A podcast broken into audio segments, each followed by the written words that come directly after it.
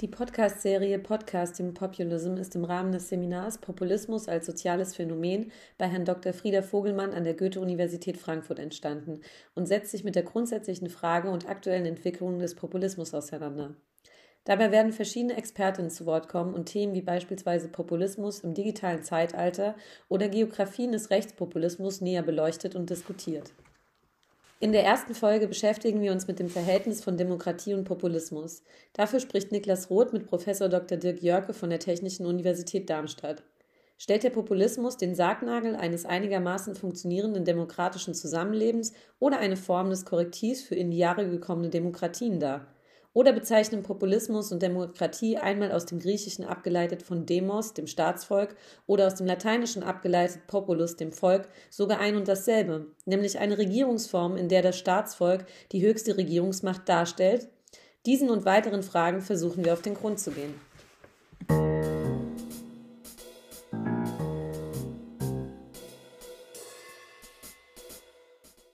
Also ja, ich freue mich sehr, äh, Dirk Jörke begrüßen zu dürfen zu unserem Podcast, zu unserer Folge. Dirk Jörke hat Politikwissenschaft, Soziologie, Geschichte und Philosophie an den Universitäten Kiel und Hamburg studiert.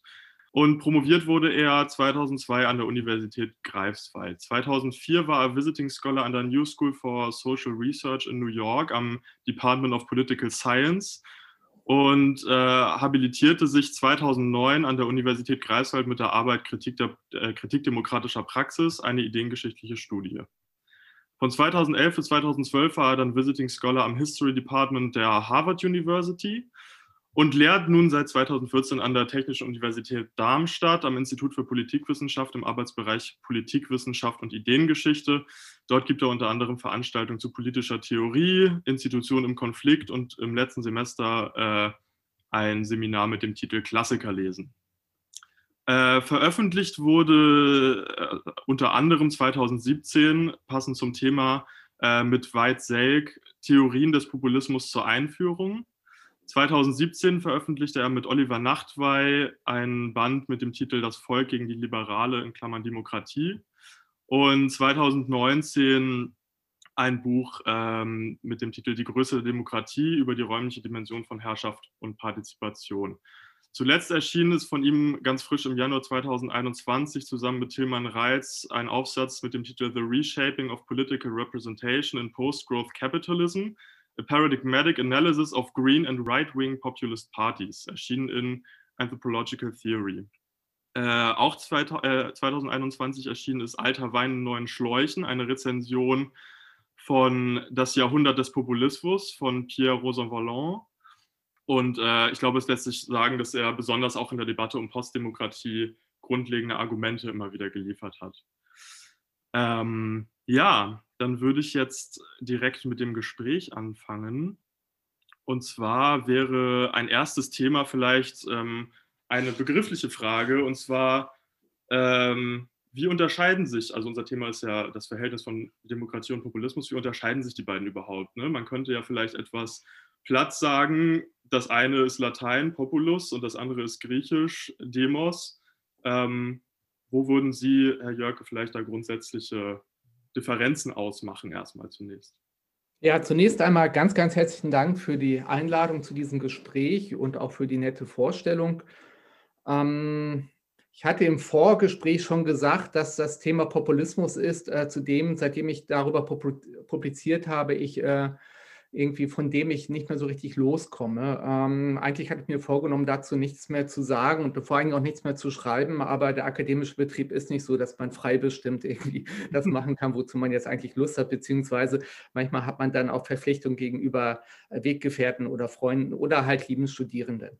Insofern freue ich mich sehr auf dieses Gespräch und ähm, die Frage ist natürlich, ähm, so gestellt, dass wir eigentlich die ganze nächste Stunde damit verbringen könnten. Also worin unterscheiden sich Demokratie und Populismus? Mhm. Ähm, man könnte vielleicht zunächst sagen, dass es abhängig ist davon, was wir darunter verstehen. Wenn wir unter Demokratie lehrbuchartig verstehen, Gewaltenteilung, ähm, regelmäßige Wahlen, vor allen Dingen Institutionen wie Parlamente und vielleicht auch Parteien als Transmissionsrieben zwischen Staat und Gesellschaft. Ähm, und that's it. Vielleicht noch eine Öffentlichkeit, in der deliberiert wird, dann ist Populismus sicherlich etwas, was der Demokratie entgegensteht. Das ist etwas, das äh, diesen Betriebsablauf äh, stört und ähm, vielleicht auch mit Mitteln stört, die zunächst einmal befremden bei den ja, ja, etablierten Parteien, etablierten Vertretern der liberalen Demokratie hervorrufen können. Also Schlagwort wäre Personalisierung, Schlagwort wäre Emotionalisierung, Demagogie oder auch so etwas wie das Schüren von vermeintlich irrationalen Ängsten. All das, würde man sagen, äh, steht doch einem liberalen Demokratieverständnis entgegen. Jetzt hatten Sie ja ähm, eingangs den Gegensatz zwischen ähm, Griechenland, also Athen und Rom gebracht, äh, wobei man mit Blick auf Rom, ohne mich jetzt in historischen Details verlieren zu wollen, das ist ja auch relativ komplex immer. Ich denke da jetzt nur an die, ähm, an die äh, Komizien in der Römischen Republik, äh, wozu man wahrscheinlich auch zwei Jahre studiert haben muss, um das äh, vollständig verstanden zu haben. Aber nichtsdestotrotz kann man sagen, dass Rom eher eine Mischverfassung war und ähm, Athen dann doch etwas, was, ja, was man heutzutage vielleicht ähm, als eine Form der Demokratie bezeichnen könnte, wenn auch nicht mehr die Form der Demokratie, wie wir sie heute praktizieren. Und der Populismus, Populus, kommt eben aus der Tradition der Mischverfassung, nicht so sehr aus der Tradition der Demokratie. Und das wiederum könnte schon einen ersten Hinweis geben, darauf, ähm, dass da irgendetwas verwickelt ist. Und ähm, wenn ich jetzt noch vielleicht zwei Minuten habe, könnte ich da eine Idee zu entwickeln. Äh, was daran verwickelt ist. Und meine These, vielleicht jetzt etwas überspitzt für diesen Podcast formuliert, wäre die, dass wir gar nicht in einer Demokratie leben, sondern in einer Mischverfassung. Das heißt, in einer ähm, institutionellen Ordnung, in der die vielen zwar wichtiger Bestandteil der Legitimationsordnung sind, deren ähm, Einfluss aber begrenzt bleibt durch ähm, institutionelle Filter, also vor allem Wahlverfahren, aber auch Verfassungsgerichte, unabhängig, sogenannte unabhängige Zentralbanken wären hier zu nennen. Und dass man jetzt sagen kann, dass der Populismus etwas ist, was ähm, einerseits die demokratische Erzählung beim Wort nimmt, andererseits dieses austarierte System einer Mischverfassung in Frage stellt, weil es nämlich darauf insistiert oder weil er darauf insistiert, dass die politische Macht, die Volks-, also die, die staatliche Macht vom Volke herkommen muss.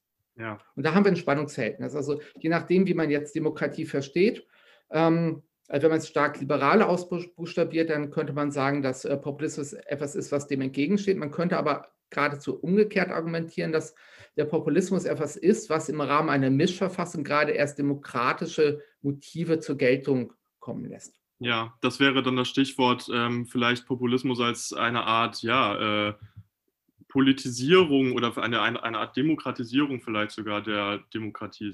Ja, so kann man es verstehen. Die Frage ist, muss man es so verstehen? Mhm. Ähm, und, und, nein, natürlich muss man es nicht so verstehen. Das hängt wiederum davon ab, was Sie unter Demokratie verstehen. Also jetzt ähm, sagen wir jemand, der ähm, das Modell der liberalen Demokratie für gut begründet hält. Und es, vielleicht gibt es ja tatsächlich gute Gründe dafür zu sagen, nein, die Volksgewalt muss gefiltert werden. Also ähm, Stichwort wären hier die Diskussionen über Volksentscheide zum Thema Todesstrafe oder religiöse Symbole in der Öffentlichkeit. Da gibt es ja durchaus gute Gründe zu sagen, dass es so etwas wie äh, verfassungsrechtliche Barrieren gegen den sogenannten Volkswillen, sei nur 50 plus x Prozent groß, geben muss. Ja, also ähm, ich will jetzt gar nicht sagen, dass, dass diese Barrieren ähm, die, von nämlich liberaler Art rundweg schlecht sind. Ähm, was ich nur sagen will, wenn man ähm, jetzt äh, stark von, von den Begriffen, von Konzeptionen ausgeht, dann würde ich die Position oder vertrete ich die Position, erstens, wir leben gar nicht so stark in einer Demokratie, äh, wie wir es immer erzählt bekommen, sondern eher in einem Rahmen einer ja, liberalen Mischverfassung das, und zweitens, äh, dass ähm, populistische Bestrebungen immer dann zum Zuge kommen, wenn ähm, das, die Balance zwischen den liberalen Elementen und vielleicht stärker den demokratischen Elementen, ja, äh, wenn die gestört ist, diese Balance.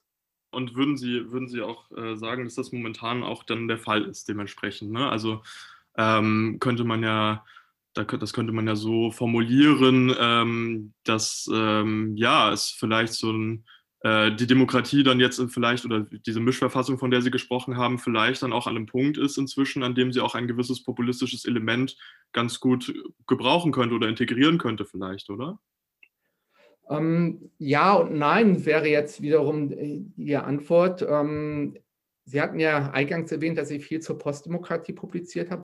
Äh, der Begriff der Postdemokratie ist ja berühmt von Colin Crouch geprägt worden. Ein anderer Autor, der wichtig ist, wäre Jacques Rancière, aber ich konzentriere mich auf Crouch, der ja gesagt hat, naja, es gibt irgendwie, also es gab so eine Hochzeit der Demokratie in den 50er, 60er Jahren und seitdem ist die Demokratie im Niedergang begriffen. Ähm, und da kann man natürlich zu Recht sagen, dass ähm, das ist so ein bisschen die 50er, 60er Jahre verklärt. Und äh, wenn man von heute äh, auf diese Zeit schaut, äh, dann möchte man da jetzt nicht unbedingt leben. Also ähm, mit Blick auf so etwas wie Geschlechtergerechtigkeit, äh, die Anerkennung von Minderheiten, ähm, homosexuellen Rechte etc. pp. Also da gibt es auf jeden Fall enorme Fortschritte seit dieser Zeit und man sollte das nicht glorifizieren. Ich denke aber, dass es trotzdem gute Gründe gibt von postdemokratischen Verhältnissen oder postdemokratischen ähm, Tendenzen zu, gibt, äh, zu reden. Und zwar zum einen äh, durch diese ganze, ja, äh, was man jetzt als Auslagerung von politischen Entscheidungen einerseits in private Sphären, also Stichwort Privatisierung, und andererseits aber auch auf die supranationale Ebene ähm, beobachten konnte in den letzten 20, 30 Jahren. Ähm, da sind äh, Entscheidungsmaterien letztlich aus den Parlamenten abgezogen worden. Und ähm, das würde ich als ähm, ja, kann man jetzt als technokratisch oder auch oligarchisch bezeichnen, das, was äh, da passiert hm. ist. Das ist ein Element, weswegen ich denke, dass es äh, diese Balance, von der ich eben gerade gesprochen habe, so ein bisschen gestört ist. Der andere Aspekt ist der, dass wenn man sich anschaut, politische Beteiligung, ja, ähm, dass man da einen starken Bias sieht. Also wenn man sich anschaut, die äh, Wahlbeteiligung, die war in der Bundesrepublik äh, Deutschland in den 70er Jahren bei nahezu 90 Prozent. Jetzt schwankt die irgendwie, man kommt natürlich immer darauf an, was man anschaut, welche Wahl, ob man jetzt die Kommunalwahlen anschaut oder die Landtagswahlen oder die Bundestagswahlen, die schwankt so zwischen teilweise 40 Prozent bis hin zu knapp über 70 Prozent. Also da, ähm, da ist schon etwas ähm, äh, geschehen und ähm, was äh, aus einer demokratietheoretischen Perspektive alarmierend ist, ist der Umstand, dass ähm,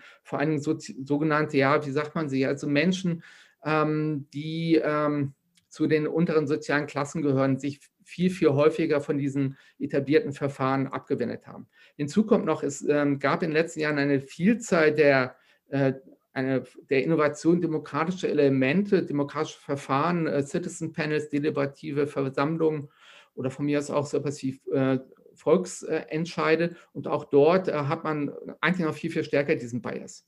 So, das heißt, dass äh, wir gerade eine Tendenz erleben, dass ähm, sich westliche Demokratien zu Zweidritteldemokratien entwickeln und dass ein Drittel systematisch ausgeschlossen ist. Jetzt hat man auch gesehen, ähm, dass in den letzten Jahren die Wahlbeteiligung wieder ein bisschen nach oben gegangen ist und das hat sicherlich mit der gegenwärtigen Konjunktur sogenannter rechtspopulistischer Parteien zu tun. Darin kann man, wenn man möchte, äh, Politisierung sehen und zwar eine doppelte Politisierung. Ne? Also Menschen, die sich vielleicht zunächst einmal nicht mehr so ähm, repräsentiert gesehen haben, sehen sich jetzt, ob aus guten oder schlechten Gründen sei mal dahingestellt, von diesen rechtspopulistischen Parteien repräsentiert. Und ähm, es gibt aber auch eine Gegenmobilisierung. Das sieht man an den Wahluhren. Ja, ähm, genau, Stichwort Rechtspopulismus. Ich denke, wir müssen darüber reden, wobei wir eigentlich explizit ähm, uns auf, äh, auch auf den Linkspopulismus ähm, noch beziehen wollten. Warum oder woran liegt es denn Ihrer Einschätzung nach, dass, es, dass sich diese Entfremdungserfahrung, ja, die ähm, diese mangelnde Responsivität, könnte man vielleicht sagen, der Politik. Warum äußert ähm, sich die denn zumindest in, also in Europa hauptsächlich äh, in der Wahl rechtspopulistischer Parteien? Hm. Ähm, hat der Linkspopulismus da ähm, was verschlafen oder die Linke an sich? Ja, das ist jetzt natürlich auch wieder ein, ein großes, weites Feld und da liegen einige Minen ähm, auf diesem Feld. Insofern ähm, möchte ich kurz erläutern, was meine Position dazu ist. Zunächst einmal kann man sagen, dass Links- und Rechtspopulismus, wenn man diese Begriffe benutzen möchte, ähm, sich dadurch unterscheiden, dass der Linkspopulismus und ich denke, eine genuin linkspopulistische Partei war Podemos bis äh, ja. vor wenigen Jahren ähm, eine diadische Struktur hat. Also eine Gegenüberstellung zwischen La Casta und den, dem Volk den, den einfachen Menschen. Wohingegen der Rechtspopulismus eine triadische ähm, Struktur hat, neben der äh, Unterscheidung zwischen den korrupten, den korrupten Eliten und dem wahren Volk, äh, gibt es noch Unterscheidungen zwischen den Einheimischen und den Fremden. Ja, wer immer die Fremde sind, das ist variabel. Ähm, also das ist formal so äh, zu unterscheiden. Und ähm, sicherlich ist ein großes Merkmal, was den Rechtspopulismus ähm, normativ fragwürdig erscheinen lässt, äh, sicherlich die Fremdenfeindlichkeit. Ja, und ähm, das ist auch meine normative Überzeugung. Ähm, wenn man jetzt aber jetzt den Rahmen der eigenen normativen Überzeugung äh, verlässt und versucht, das zu verstehen, ohne Verständnis dafür aufzubringen, also diese Unterscheidung ist mir wichtig zu verstehen, ähm, dann würde ich äh, schon sagen, dass diese rechtspopulistischen Parteien, weil sie sich auch in den letzten Jahren in teilweise in einer spezifischen Art und Weise entwickelt haben, äh, durchaus für bestimmte Menschen ein attraktives Angebot darstellen. Und ich glaube, das ist die große Herausforderung, dass man das auch als Sozialwissenschaftlerin, als Sozialwissenschaftler zunächst einmal intellektuell nachvollzieht. Das ist durchaus ähm, rational sein kann, eine Partei zu wählen, die ähm, eben gerade nicht ähm, pro Globalisierung ausgerichtet ist, die äh, gerade auch sagt, ähm, nein, wir wollen nicht mehr Migration. Das ähm, mag normativ fragwürdig sein, aber es ist, denke ich, für ein, manche Menschen ein attraktives Angebot. Ähm, es gibt durchaus ähm, eine Konkurrenzsituation in den unteren ja, äh, Bereichen der Gesellschaft um so etwas wie Bildungszugänge, um, um Arbeitsplätze, um, um Wohnung. Wohnungspolitik ist ein ganz großes Thema. Man kann sich auch kulturell zunehmend entfremdet fühlen. Und ähm, auch wenn man jetzt sagt, dass dahinter vielleicht äh, Ressentiments stehen mögen, äh, dass dahinter auch so etwas stehen mag wie, wie ein Rass, äh, eine rassistische Struktur. Ähm, das mag so sein, ist sicherlich auch äh, bei vielen der Fall. Zunächst einmal aus einer rein formalen Sicht ähm, stellt der Populismus, auch der Rechtspopulismus, sofern er sich im Rahmen des äh, Verfassungsbooms bewegt, ja, auch ein, ein Angebot dar, mit der demokratische Gesellschaften erstmal leben müssen. Und darin unter oder dadurch unterscheidet er sich auch von Rechtsextremismus, obwohl natürlich der Übergang zwischen also wenn man sich jetzt die Parteien anschaut, äh, vor allem in der AfD ist das ja sehr stark der Fall mit, äh, mit dem Flügel, der Übergang von rechtspopulistischen Positionen hin zu rechtsextremen, neofaschistischen Positionen sicherlich fließend ist. Ja? Aber wenn man sich das Parteiprogramm anschaut, ähm, dann ist das nicht der Fall. In der Rhetorik wird natürlich immer damit kokettiert und das hat ähm, vielleicht auch strategisch Motive. Ein Punkt vielleicht noch in diesem Zusammenhang, der, denke ich, wichtig ist, um auch nochmal zurückzukommen auf Ihre Fragen mit äh, der Rolle von linken Parteien. Ähm, der Rechtspopulismus war lange Zeit nahezu ausschließlich neoliberal orientiert. Und da hat es in den letzten, sagen wir, zehn Jahren eine Verschiebung gegeben besonders stark im Front National, der jetzt Rassemblement National halte, heißt. Ähm, ähm, dort haben wir eine Wirtschaftspolitik, die von Beobachtern als äh, sozial chauvinistisch bezeichnet wird und für die, ähm, ich ähm, bringe das Zitat immer wieder, die Neue Züricher Zeitung vor, weiß ich, vier, fünf Jahren mal ähm, das Wort antikapitalistisch und linksextrem gebracht hat. Ja, und das ist natürlich ein Puzzle. Ja, dass eine Partei, die wir zunächst einmal als rechtspopulistisch, rechtsextrem, neofaschistisch bezeichnen, dass die ähm, von der NZZ äh, als äh, linksextrem bezeichnet wird. Mit Blick auf das Wirtschaftsprogramm natürlich.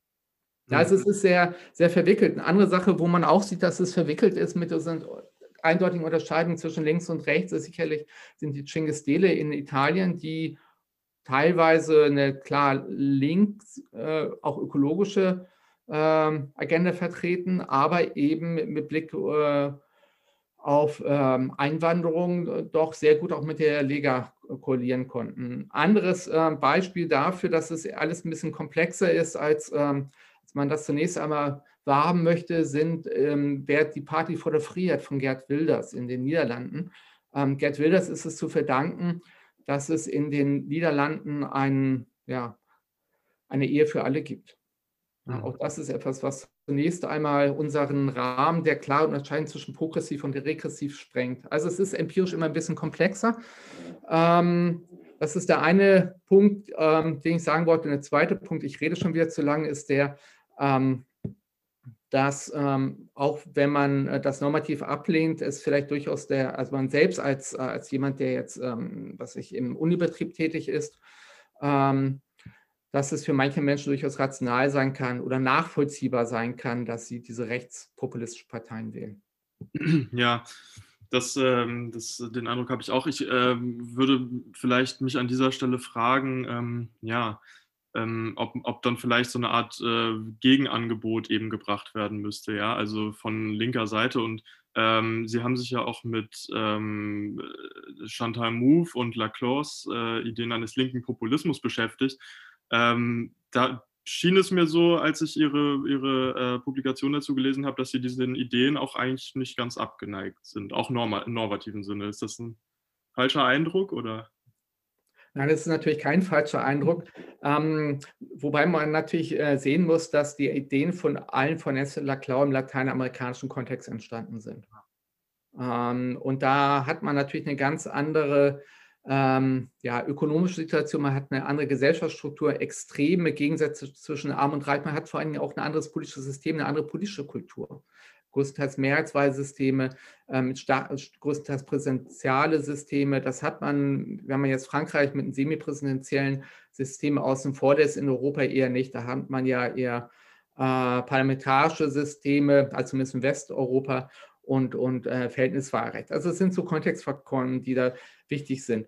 Ähm, Linkspopulismus, ja, und ähm, jetzt, was würde ich mir wünschen? Ähm, also zunächst einmal, was, äh, was der Ausgangspunkt ist äh, des, äh, des Programms Wünscht dir was, ähm, ist ähm, das, was der Fall ist. Und was der Fall ist, ist, dass äh, linke Parteien größtenteils von denjenigen, die aktuell rechtspopulistische Parteien wählen, nicht gewählt werden, sondern ähm, Thomas Piketty hat in seinem neuen Buch über äh, ähm, Kapital und Ideologie ähm, die Rückkehr einer trifunktionalen Gesellschaft beschrieben. Und er hat gesagt, es gibt die ähm, kaufmännische Rechte und die brahmanische Linke als so die zwei ähm, Kasten, die ähm, dem ähm, der Kriegerklasse, also den Rittern und dem, den Klerus gefolgt sind. Also die, also ist natürlich auch ein zivilisatorischer Fortschritt, dass wir nicht mehr eine Kriegerklasse haben, sondern jetzt die Unternehmer.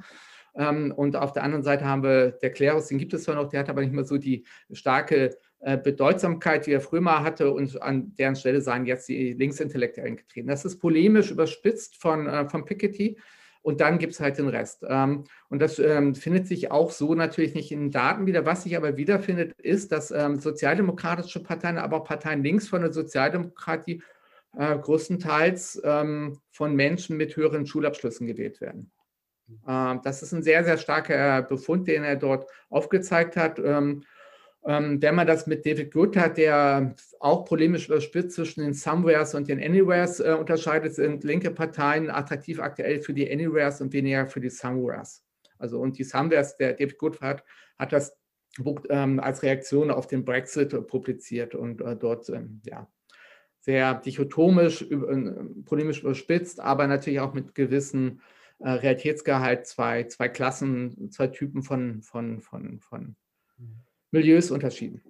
So, mhm. und die Frage ist, äh, schafft es die Linke für diese Menschen, die sie vielleicht mal stärker repräsentiert hat? Ähm, sie war ja schon auch immer eine, also die äh, Sozialdemokratie in diesem Fall in Deutschland, ähm, oder nicht immer, aber sagen wir in 60er Jahren eine Volkspartei, die unter Willy Brandt eben noch den Bogen geschlagen hat zwischen dem ähm, Universitätsprofessor, der damals noch vorwiegend existierte, und, und der Reinigungskraft. Ja, das hat sich ja heutzutage auch alles ein bisschen verschoben. Aber diese, dieser, ähm, dieser Bogen gelingt der SPD nicht mehr. Und der Linkspartei gelingt dieser Bogen auch immer weniger, zumindest dann, wenn man sich die Entwicklung anschaut ähm, der letzten Wahlen, in, vor allem in Ostdeutschland. Ja, und die Frage ist, kann das wieder gelingen? Und da bin ich aktuell recht pessimistisch. Ähm, und das hängt natürlich auch damit zusammen, wie die politische, wie die ja, politischen Funktionäre, wo die herkommen, was für eine Sozialisation sie durchmachen. Ja. Und ähm, ja, ähm, ich kriege das ja auch bei meinen Studierenden mit, ähm, die dann nicht selten aktiv sind in ähm, linken Parteien, sei es jetzt Sozialdemokratie, viele auch bei der Linkspartei. Das mag sicherlich auch äh, zusammenhängen mit dem Studiengang, den ich mit betreuen darf, äh, was mir auch sehr, sehr viel Spaß macht. Einige bei den Grünen. Ähm, ja, und die haben natürlich bestimmte Werte, die sind normativ gut begründet, aber es, ähm, es gibt äh, vielleicht eine, gewisse Diskrepanz und ich sehe aktuell nicht, wie diese Diskrepanz zu schließen wäre im europäischen Kontext. Ähm, vielleicht war ähm, Jeremy Corbyn in Großbritannien so eine, so eine Chance, aber auch da, wenn man sich die Daten, also ich kann, ich bin kein äh, ähm, kein Wahlforscher. Insofern ähm, muss man diese Aussagen, die ich jetzt hier tätige, immer ähm, ohne Gewehr verstehen. Ähm, aber was ich da gelesen habe, ist, dass äh, auch Jeremy Corbyn jetzt nicht so sehr dort erfolgreich war, wo, ähm, sag mal, die UKIP-Party besonders erfolgreich war. Also auch da ist es, auch wenn sie natürlich einen Auftrieb hatten, die Labour Party unter Corbyn, bevor dann halt das unsägliche Management des Brexit dazwischen kam und ähm, die Zerrissenheit der Labour Party in dieser Frage, ähm, auch dort ähm, sehe ich jetzt nur bedingte Ansätze für, für den linken Populismus in Europa. So. Glaube, was, was man bei Jeremy Corbyn ähm, auch also mit bedenken muss, ist, dass es da wirklich sehr einschneidende Veränderung gab, als er sich von einem Brexit-Befürworter äh, in einen absoluten Brexit-Gegner und dann eben halt auch die Labour Party in eine solche verwandelt hat und dann nämlich dieser äh, ablehnend gegenübersteht, dieser Entwicklung. Ja, war vielleicht ähm, dann wahlkampftaktisch nicht ganz so klug, äh, wie sich das dann herausgestellt hat. Ähm, aber das ist irgendwie ein interessantes Thema, finde ich, ähm, über das Verhältnis vielleicht auch zwischen Nationalstaat und Demokratie in diesem Sinne nochmal zu reden. Ne? Man könnte ja vielleicht argumentieren, dass der Nationalstaat auch ein Raum ist der, ähm, der Demokratie. Und ähm, nun haben wir eben die EU, ähm, wir haben äh, ein Demokratiedefizit in der EU, äh, zumindest konstatieren das einige. Und ähm, wie könnte man vielleicht auch, wäre jetzt vielleicht meine Frage, ähm, dieses Thema nochmal ähm, in Zusammenhang bringen mit dem Populismus? Denn es geht ja eigentlich, also ich würde vielleicht nicht unbedingt so sagen, dass eine Rückkehr zum Nationalstaat äh, in diesem Sinne dann unbedingt populistisch sein muss, sondern es könnte eben halt auch eine Rückkehr zu einer in nationalstaatlichen Grenzen funktionierenden Demokratie auch sein, so wie es sich ja die Brexit-Befürworter dann auch, glaube ich, im äh, Wahlkampf dafür vorgestellt haben. Zunächst einmal äh, ist ja völlig außer Frage, dass ähm, heutzutage angesichts von äh, so etwas wie Klimakatastrophe, ähm, ja, jetzt die Pandemie, ähm, Fragen auch der, der ökonomischen und sozialen Gerechtigkeit, ähm, nationalstaatliche Alleingänge problematisch sind und ähm, eigentlich auch nicht mehr zu rechtfertigen sind. So, ähm, die andere Frage ist aber, was folgt jetzt daraus äh, für die Organisation des ähm, supranationalen, von mir aus auch globalen ähm, Zusammenhandelns? Und was wir erlebt haben im Rahmen der Europäischen Union in den letzten 20, 30 Jahren war vielleicht so etwas wie eine ähm, Supranationalisierung, vor allem auf technokratischer Ebene und vor allem ähm, mit dem Ziel eines gemeinsamen Wettbewerbraumes.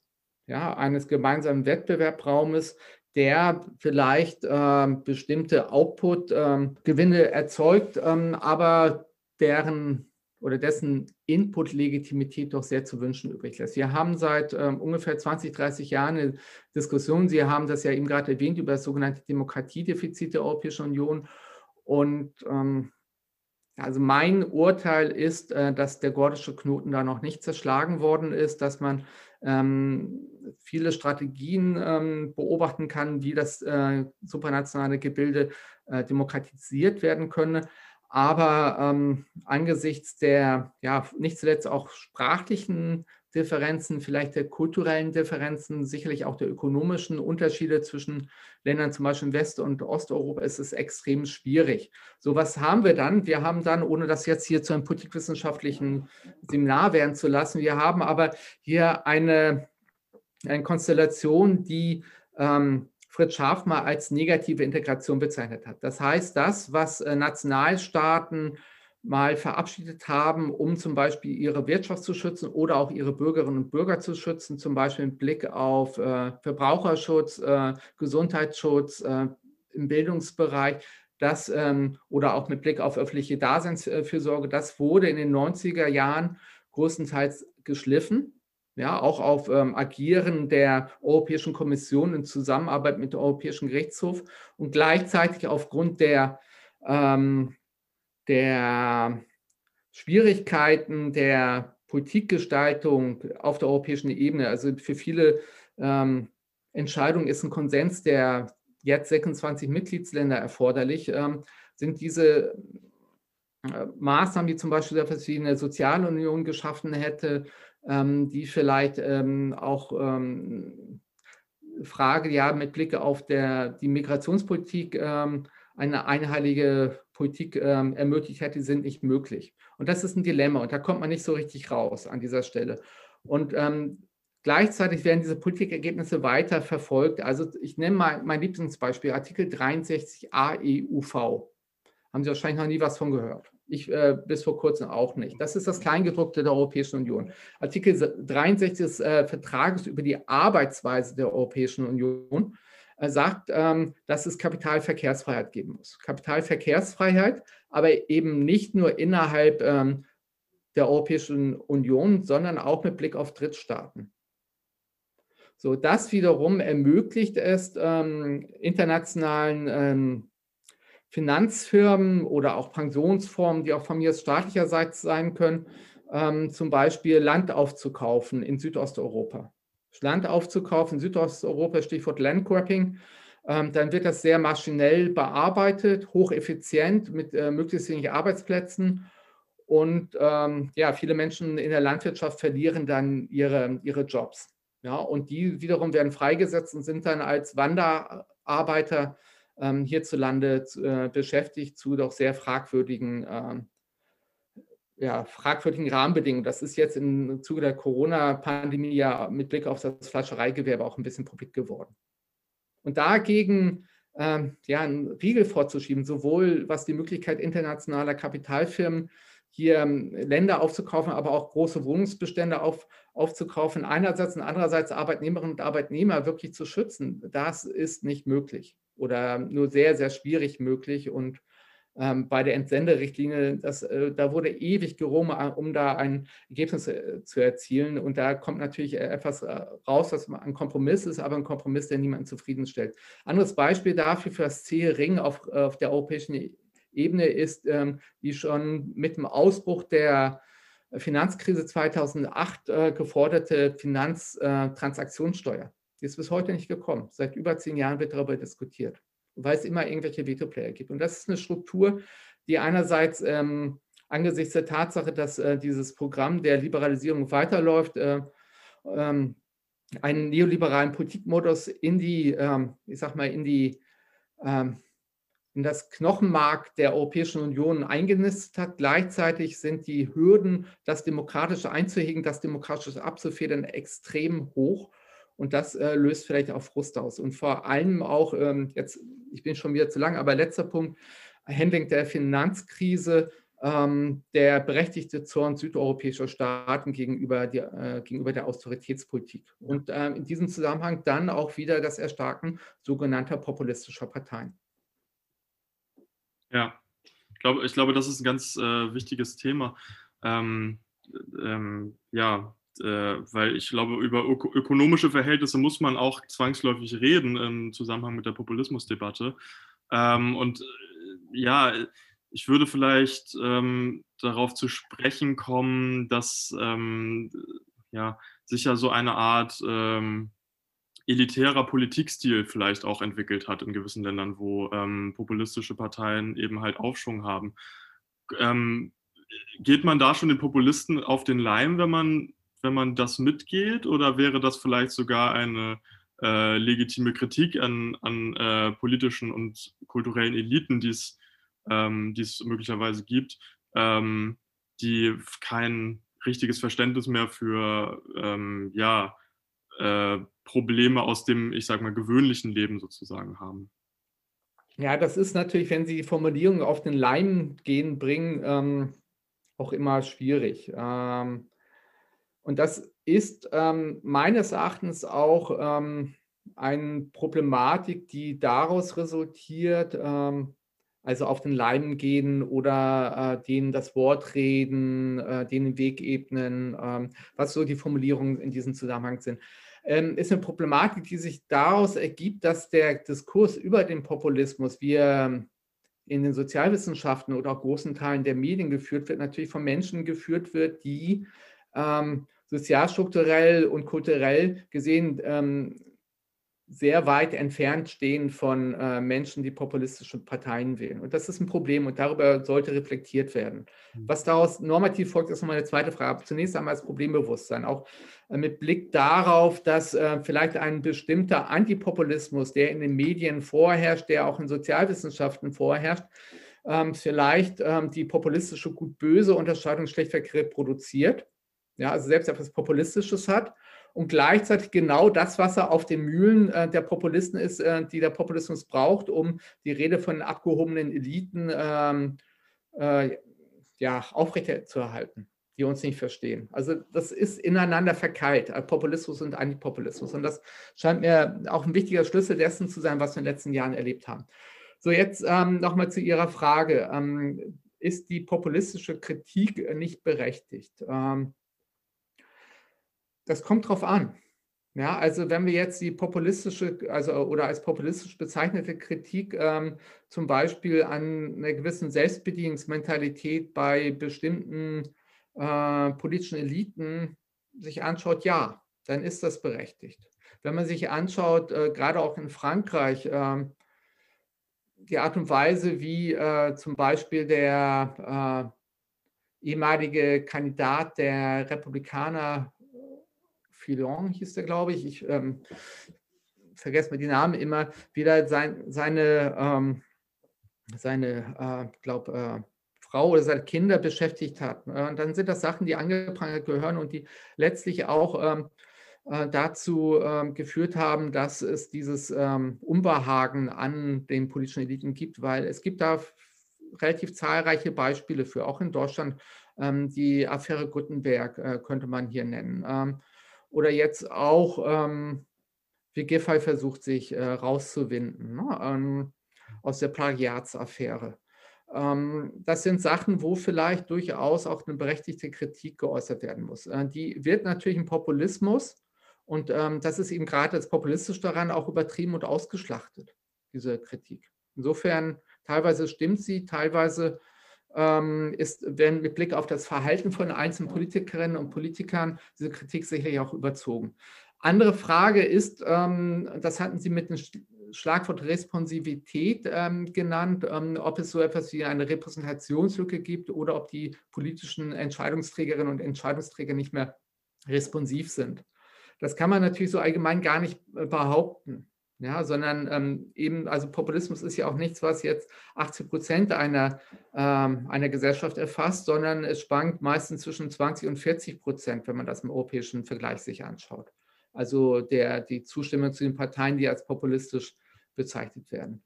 Mhm. Ähm, das ist ähm, vielleicht Skandal genug, ähm, vielleicht ist es aber auch teilweise ein Zeichen dafür, dass es tatsächlich so etwas wie ein Repräsentationsdefizit geben könnte.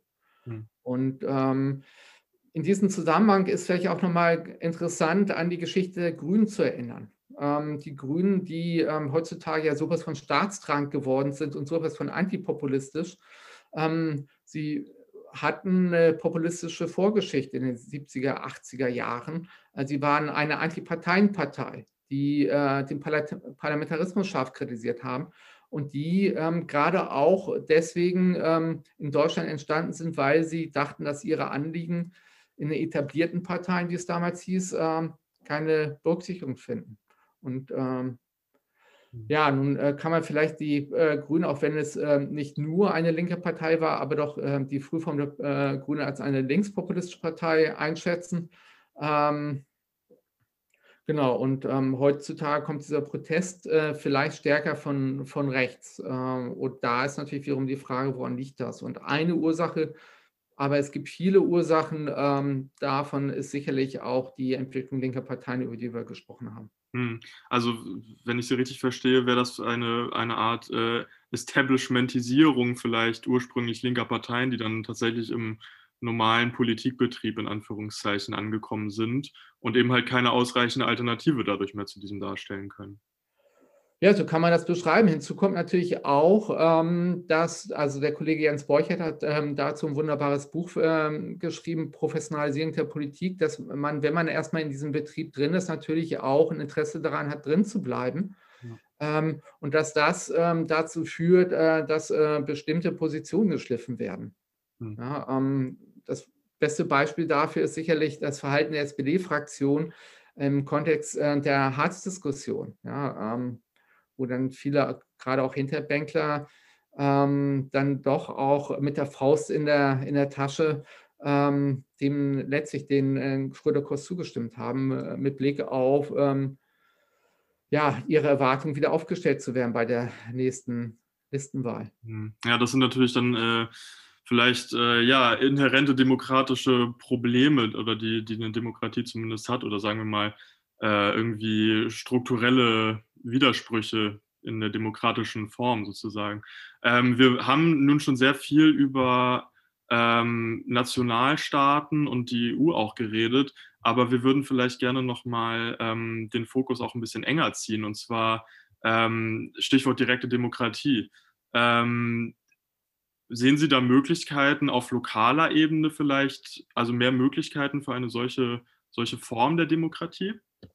Naja, zunächst einmal hat es da ja in den letzten 10, 15, vielleicht auch 20 Jahren doch sehr, sehr viele Innovationen gegeben. Ähm, gerade auch auf lokaler oder auf regionaler Ebene. Ähm, also die Möglichkeit von, von ähm, Bürgerbegehren, Bürgerentscheiden, Volksbegehren, Volksentscheiden. Das Problem ähm, ist, äh, dass also von den vielleicht äh, aus liberaler Sicht bestehenden Problem, äh, worüber wir schon gesprochen haben, dass ähm, vielleicht mit äh, einer Mehrheit von 50 plus x Prozent dann bestimmte Entscheidungen getroffen werden, die die Rechte von Minderheiten einschränken. Das ist ein Problem. Ähm, gibt es ein zweites Problem, dass diese Verfahren ähm, auch darauf ähm, haben wir, darüber habe ich schon kurz ähm, etwas ähm, gesagt, äh, dass diese Verfahren einen großen Bias aufweisen. Ja, ähm, der ist bei Wahlen schon da, der wird also einen sozialen Bias, der wird bei äh, Volksbegehren, Volksentscheiden, Bürgerbegehren, Bürgerentscheiden größer und ist am größten bei diesen äh, Verfahren, wo Bürger und Bürgerinnen direkt miteinander reden. Ja, ähm, ein Ausweg daraus wäre vielleicht, dass äh, diese Loskammern, das gelost wird. Ähm, hier in Frankfurt passiert diesbezüglich ja auch, auch viel. Ähm, das kann vielleicht ein Stück weit diesen sozialen Bias abmildern, aber auf der anderen Seite muss man vielleicht auch sagen, dass äh, diese Verfahren, wo Bürgerinnen und Bürger miteinander ins Gespräch kommen sollen oder mit äh, politischen Entscheidungsträgern debattieren sollen, dass sie halt bestimmte Ressourcen voraussetzen und dadurch wiederum bestimmte Kompetenzen besonders äh, begünstigen und andere eben gerade nicht. Und ähm, deswegen ähm, ich möchte diese Verfahren nicht grundsätzlich ähm, als, als problematisch darstellen, aber diese Euphorie, die lange herrschte, auch in der demokratietheoretischen Diskussion, ist zu Recht einer gewissen Ernüchterung gefolgt. Hm. Ja, also insofern ist das nicht das Wundermittel, die mehr direkte Demokratie, sondern ein Mittel, das auf lokaler Ebene sinnvoll sein kann. Ähm, aber Probleme hat, äh, Menschen, die sich äh, abgewandt haben oder die äh, von rechtspopulistischen Kräften angesprochen werden, zurück in den liberal-demokratischen Raum zu holen, ähm, diese Probleme aufweisen und natürlich ähm, ja, eben auch lokal begrenzt sind. Und ähm, wir hatten das Thema ja schon, äh, viele Politikbereiche sind extrem interdependent. Hm. Ich finde dieses, dieses Thema mit ja, mit den, also die Eliten, das Elitenthema finde ich wahnsinnig interessant, ne? weil ich habe gerade äh, ein Buch gelesen von Christopher Lash aus dem Jahr, ich glaube 1992 ist es erschienen, und das heißt Die blinde Elite, auf Englisch Revolt of the Elites. Und äh, ist, glaube ich, eins, was gerade wieder recht äh, viel gelesen wird, so, ähm, nachdem es eine Weile in der Versenkung verschwunden ist. Und er hat ja noch eine sehr viel größere Kritik sozusagen, so eine größere oder weitergehende Elitenkritik. Ähm, und zwar versteht er Demokratie nämlich halt nicht nur als so ein Wahlverfahren, sondern eben halt auch, ähm, dass sich äh, demokratische Verhältnisse, die halt sich hauptsächlich lokal irgendwie vollziehen. Äh, seine Beispiele sind dann Kneipen zum Beispiel oder irgendwelche äh, öffentlichen Orte, an denen sowas, ähm, also an denen sich Menschen eben treffen aus unterschiedlichen Schichten, zumindest die das theoretisch können oder könnten oder mal konnten. Das ist äh, ja eigentlich so sein Modus, in dem er kritisiert. Ähm, dass die eben immer mehr verschwinden und sich eben halt diese blinde Elite, dass die eben halt den Aufstand jetzt gerade probt, im Gegensatz zu den Massen, die früher den Aufstand geprobt haben. Wie ist da vielleicht ähm, Ihre Einschätzung zu? Könnte man von, einer, von einem Aufstand der Eliten, der gerade stattfindet, reden? Oder ist das äh, eine nostalgische Verzerrung vielleicht der aktuellen Verhältnisse? Mhm. Also wenn ich Ihnen jetzt antworte, sowohl als auch, äh, sind Sie wahrscheinlich nicht zufrieden mit der Antwort, aber ich würde es ein bisschen begründen. Ähm, und zwar zum einen ähm, hat man dieses Bild, ja, hört man häufiger, dass ähm, die, ja, die Eliten, wer immer das auch sein mag, ich glaube, Christopher Lash meint so etwas wie vielleicht die Top 10, 20 Prozent als Eliten. Ne? Und in der Elitensoziologie fasst man das eigentlich enger. Ne? Da sind Eliten tatsächlich ähm, dann ist es die Unipräsidentin, äh, äh, dann ist es, ähm, sind es vielleicht Bundestagsabgeordnete, dann ist es, ähm, sind es Richter an höheren Gerichten. Also es ist viel, viel enger und vielleicht hat man auch kulturelle Elite dazu. Dann weiß nicht, wie man da nimmt. Äh, ich bin ja in den 80ern, 90ern sozialisiert worden, nimmt man Thomas Gottschalk noch mit dazu oder so. Christopher Lash fasst das ein bisschen weiter und ähm, er sagt, und ähm, dass es äh, tatsächlich noch diese gemeinsamen ja, Diskussionsräume gab, ähm, dass die ähm, Eltern ihre Kids nicht auf Privatschulen geschickt haben, sondern ähm, dass sie gemeinsam zur Schule gegangen sind. Und natürlich gibt es ähm, aktuell in Deutschland auch einen immensen Boom von Privatschulen, der aus äh, demokratietheoretischer Sicht, aber auch aus gerechtigkeitstheoretischer Sicht extrem problematisch ist, ähm, ähm, worüber man eigentlich so gut wie gar keine öffentliche Diskussion hat, was ich schlimm finde. Ähm, es gibt diese Tendenz zu gated communities. Es gibt diese Tendenz, dass, ähm, also was man als Gentrifizierung bezeichnet, vor allen Dingen die hippen ähm, Lagen in, in den Universitätsstädten, dass die immer homogener werden. Ähm, also ein krasses Beispiel dafür ist ähm, der Anteil von Migranten, ähm, wie auch immer der dann gezählt wird, an zwei Berliner Schulen, und zwar Gymnasien im Vergleich. Eine Schule befindet sich im Prenzlauer Berg, da ist der Anteil bei drei Prozent. Und eine Schule befindet sich in Wedding, also zweieinhalb Kilometer davon entfernt, da ist der Anteil über 90 Prozent. Und das sind natürlich extrem problematische äh, Entwicklungen und darüber müsste eigentlich ähm, viel, viel mehr diskutiert werden, als es aktuell der Fall ist. Ähm, genau, insofern ja, gab es und ähm, gibt es diesen Ausdruck der Eliten, diese Revolte der Eliten, auch dass Eliten sich immer stärker international vernetzen, dass Eliten viel mobiler sind. Das führt natürlich dazu, dass deren ähm, Bezug zum jeweiligen Nationalstaat, äh, zur jeweiligen staatlichen Gemeinschaft, äh, das muss man ja nicht ethnisch äh, missverstehen, dass äh, das eher sehr dünn ausgeprägt ist, dass sie viel, viel stärker kosmopolitische Überzeugungen haben.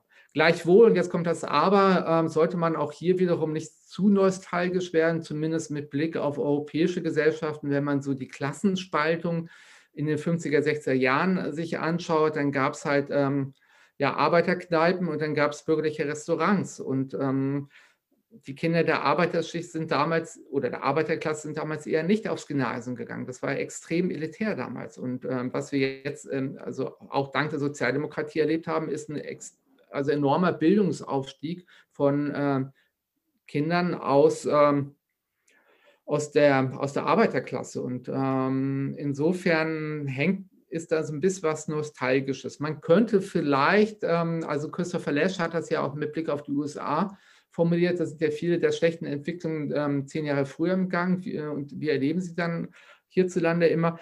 Äh, dann mit der entsprechenden Verzögerung ähm, sagen, es gab auch in den USA eine Zeit, ähm, Stichwort für Johnson Great Society, in der die sozialen Gegensätze nicht ganz so stark ausgeprägt waren, übrigens auch nicht die Gegensätze zwischen äh, Afroamerikanerinnen und, und Weißen. Ähm, und dass das eigentlich in den, seit den 80er Jahren stark gestiegen ist. Ähm, ähm, und mit all der Problematik, die man auch in den USA erleben kann, auch mit der Polarisierung, die damit zusammenhängt. Ja, also insofern bisschen was Nostalgisches hat es, aber es gibt eben auch diese Tendenz, ähm, die Christopher Lash damals schon Anfang der 90er Jahre mit Blick auf die USA beschrieben hat, die aktuell Soziologen wie Andreas Reckwitz äh, mit Blick auf Deutschland beschreiben. Ähm, ja, ähm, Stichwort Christopher Lash, äh, wenn ich das noch ausführen darf. Also ähm, Christopher Lash ähm, ist ja US-amerikanischer Historiker, der eigentlich ein sehr, sehr positives Bild vom Populismus ähm, ja, abgibt äh, in seinen Büchern, ähm, ein äh, sehr positives Bild zeichnet. Und das hängt natürlich damit zusammen, dass Populismus in den USA erstmal eine andere Konnotation hat als hierzulande und dass der Populismus ähm, durchaus auch demokratisierende ähm, ähm, Effekte hatte. Der Urpopulismus USA der in den 1890er Jahren, auch wenn die Populist Party dann irgendwann äh, zerfallen ist, ging von dieser Populist Movement doch ähm, starke demokratisierende äh, Effekte aus, die die USA bis hin zum New Deal und bis zu der bereits erwähnten Johnson's Great Society geprägt haben. Und erst seitdem haben wir eine gegenläufige Entwicklung und Populismus äh, wird da jetzt auch wieder stärker von rechts bedient. Wo wir ja aber auch schon gesagt haben, dass es nicht unbedingt eine antidemokratische Entwicklung sein muss, oder? Nicht zwangsläufig. Also es kommt immer darauf an. Also wir hatten ja auch schon gesagt, dass äh, die Kategorien rechts und links gerade ein bisschen schwammig sind. Ähm, aber natürlich ähm, normativ gesehen ist, wenn Populismus zusammengeht mit äh, Fremdenfeindlichkeit, vielleicht auch äh, äh mit einer Feindlichkeit gegenüber sexuellen Minderheiten, ist das normativ äh, höchst problematisch. Ja? Also zumindest ist das die Sicht, die, die auch ich vertrete und ähm, die ähm, wahrscheinlich in unserem Kontext auch viele so sehen. Die Frage ist nur, wie reagiert man darauf? Und ähm, was ich aus meiner Auseinandersetzung äh, mit dem Populismus unter anderem auch äh, durch die Lektüre von äh, solch tollen Büchern wie die von Christopher Lash, ähm, Richard Rorty wäre noch ein Autor, den ich diesen Zusammenhang gerne erwähnen möchte, von dem ich viel gelernt habe. Ähm, ist das ähm, ein purer Antipopulismus. Das ist Igitt, äh, das ist böse, dass das eher Teil des Problems als Teil der Lösung ist. Hm. Müsste man, ich glaube zumindest für Deutschland konstatieren, dass die Strategie, die da seit mehreren Jahren gegen die AfD gefahren wird, die ich mal äh, zusammenfassen würde als eine Mischung aus moralischer Verurteilung und Beschimpfung teilweise von den etablierten Parteien, ähm, nicht aufzugehen scheint. Ne? Wenn man jetzt mal den Blick nach Österreich vielleicht ein bisschen lenkt, wenn man sich da die äh, FPÖ anguckt, die wurde ja durch mehr demokratische Beteiligung und durch eine, eine Art Normalisierung sozusagen dieser Partei äh, hatte sich zweimal gespalten, wenn ich mich nicht irre. Und aus ihr ist nie eine nationalsozialistische Kaderpartei geworden. Ähm, wobei sie definitiv ein äh, rechtsradikales Wählerklientel auch immer hatte. Ne? Ähm, wäre das ein möglicher Umgang vielleicht auch, ähm, um nochmal einen Blick auf die Zukunft zu werfen, vielleicht in, in hm, also zunächst einmal auch jetzt wieder stark normativ gesprochen, vielleicht auch demokratieklinisch gesprochen, kann man vielleicht auch froh sein, dass ähm, rechtspopulistische Kräfte, sofern sie dann auch stark äh, rechtsextreme Ideologien verbreiten, dass die so gespalten sind, wie sie sind. Ähm, es gibt immer auch einen Kurs, also ein Konflikt, ob man jetzt eher sich normalisiert oder radikalisiert. Das erleben wir ja gerade mit Blick auf die AfD in Deutschland. Das hat man mit äh, anderen Parteien auch woanders ähm, erlebt, zum Beispiel in Schweden, bei den Schwedendemokraten oder bei den Finnen in Finnland. Ähm, also ich würde sagen, so ein bisschen ähm, Gelassenheit der Debatte äh, würde gut tun. Ähm, sie war in Deutschland, zumindest in meiner Wahrnehmung, doch ähm, natürlich auch aufgrund der, der Vergangenheit. Das muss man ja auch immer verstehen, auch unserer politischen Kultur. Ähm, das ist ja auch wichtig, dass, äh, dass wir da besonders wachsam sind, ne? dass äh, so etwas wie 1933 nie, nie, nie, nie wieder passieren darf.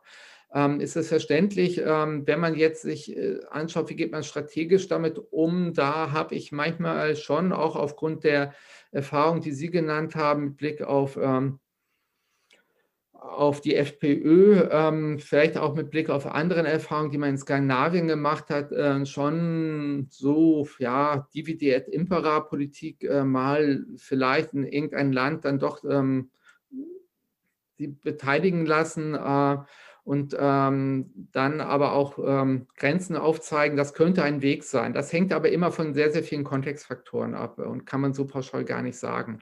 Mhm. Ähm, ich glaube aber, sagen zu können, dass eine reine Dämonisierung ähm, eher Wasser auf den Mühlen der Rechtspopulisten sein könnte.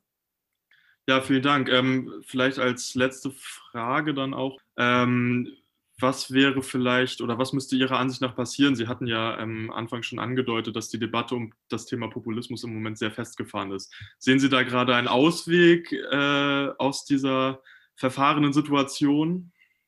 Ehrlich gesagt, nein, sehe ich nicht. Ähm, das liegt aber auch daran, dass ähm, aktuell sich so wahnsinnig viele Menschen, also äh, Forscherinnen und Forscher mit diesem Thema beschäftigen und jeder natürlich und jede ähm, zeigen will, dass sie besonders äh, klug ist oder vielleicht auch normativ besonders aufrichtig und äh, ist. und ja, vielleicht einfach äh, zu sagen, das ist etwas, was ähm, moderne Demokratien heimsucht. Vielleicht äh, wird Populismus auch etwas sein, was äh, sie auch zukünftig heimsuchen wird. Das liegt vielleicht auch daran, dass aufgrund von gewissen Entwicklungen ähm, internationale Verflechtung wäre eine Entwicklung, Dynamik des Kapitalismus wäre eine andere Entwicklung. So etwas, was man vielleicht eine Zeit lang erlebt hatte, nicht so, oder eine dritte Entwicklung wäre sicherlich auch die Grenzen des Wachstums, die ökologischen Grenzen des Wachstums. Äh, dass so eine Politik äh, ja, der materiellen Befriedigung äh, vielleicht auch irgendwann an ihre Grenzen stoßen wird und dass deswegen in der Folge auch die Konflikte zunehmen werden. Ähm, ich muss leider sagen, dass ich diesbezüglich aktuell relativ ratlos und auch pessimistisch bin. Ich glaube aber, dass eine Sache schon auch wichtig wäre, die nochmal stärker zu reflektieren. Ähm, das ist die Sache, dass man selbst als Sozialwissenschaftlerin, als Sozialwissenschaftler Teil des Spiels ist äh, und eine Position im politischen Raum vertritt. Und ähm, das nochmal reflexiv einzuholen, wäre schon mal ein wichtiger Schritt. Gut, vielen Dank dafür, für die Einschätzung. Jetzt sind wir auch, äh, glaube ich, so gut zum Ende gekommen. Mir bleibt dann nur noch, mich nochmal zu bedanken, dass Sie äh, mitgemacht haben. Und ähm, wir haben uns sehr gefreut. Vielen Dank. Ja, dann bin ich auf das Produkt gespannt und vielen Dank. Tschüss.